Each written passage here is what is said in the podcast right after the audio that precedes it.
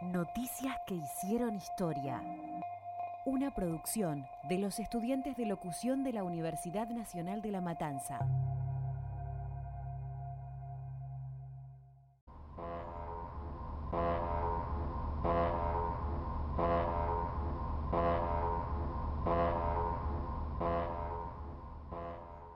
Sonaban las sirenas de los municipios norteños de Copiapó, Diego de Almagro, Calderas y Chañaral, alertando que se había producido un accidente en la mina de oro y cobre. Era conocida como Matadero San José y ya había sido cerrada en al menos dos ocasiones tras la muerte de dos trabajadores en 2004 y 2007.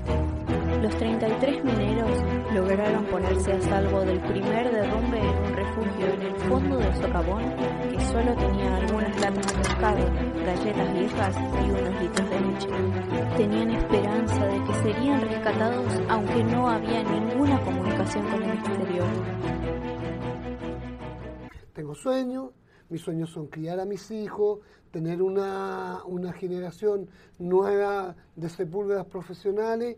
Eh, yo no me voy a quedar aquí esperando a, deteriorar, a, a, que el cuerpo se vaya deteriorando y voy a esperar la muerte. No, yo voy a luchar desde el minuto que caí hasta donde más pueda y ojalá hasta salir. Las tareas de rescate comenzaron ocho horas después, dirigidas inicialmente por el ingeniero en minas Miguel Fort Zanoni. En la madrugada del viernes, grupos de rescatistas empezaron a trabajar para lograr acceso por una chimenea de ventilación, a la vez que los mineros atrapados subían por la escalera de emergencia, pero el intento fracasó debido a que un tramo de la escalera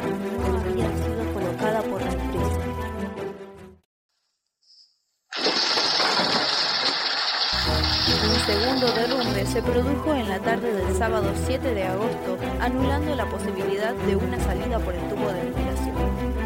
El gobierno chileno anunció entonces que el rescate había sido cancelado, pero la protesta de los familiares instalados a metros de la boca de la mina desde el día 1 llevó a realizar un nuevo intento bajo la dirección del ingeniero Andrés Ugarret y la coordinación del ministro de Minería Lawrence Goldberg utilizando maquinaria pesada de perforación.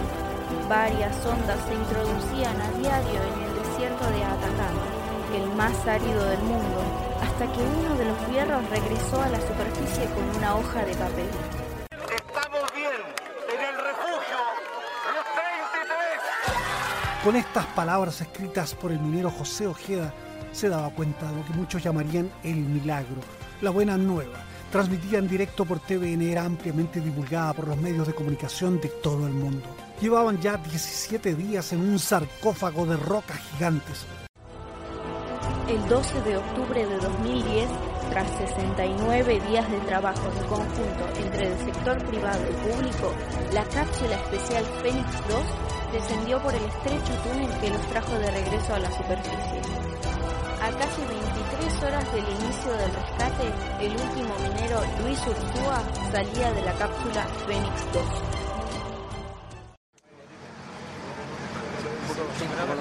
Un metro. Un metro.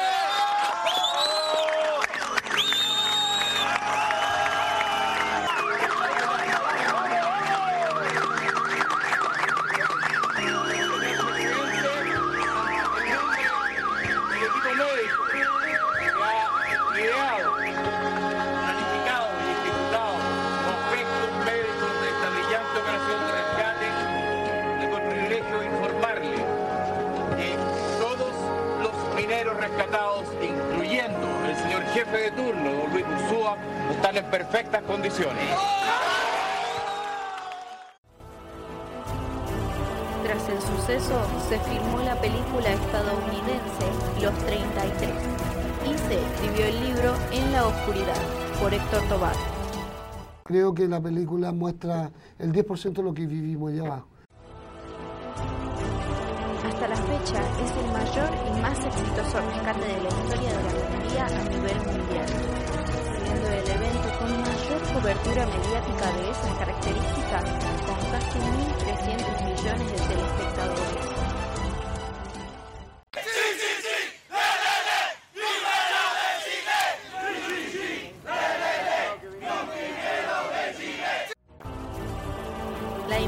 Investigación penal fue cerrada en agosto de 2013 sin realizar imputaciones contra ninguna persona. Los mineros siguen a la espera de una indemnización del Estado. Yo nunca luché por un, por liderazgo. Yo nunca quise ser lo que pasó, sino que siempre yo hice todo lo que, lo que pude y estuvo a mi alcance por la vida que, que había vivido antes del accidente. Yo soy criado callejero, soy líder innato. Yo quiero destacar que a los 13 años me quedé solito en la calle, yo tuve que salir a trabajar, tuve que salir en muchas ocasiones a golpear las puertas para ver si me dan alojamiento o algún platito de comida, pero algo que siempre me hizo digno.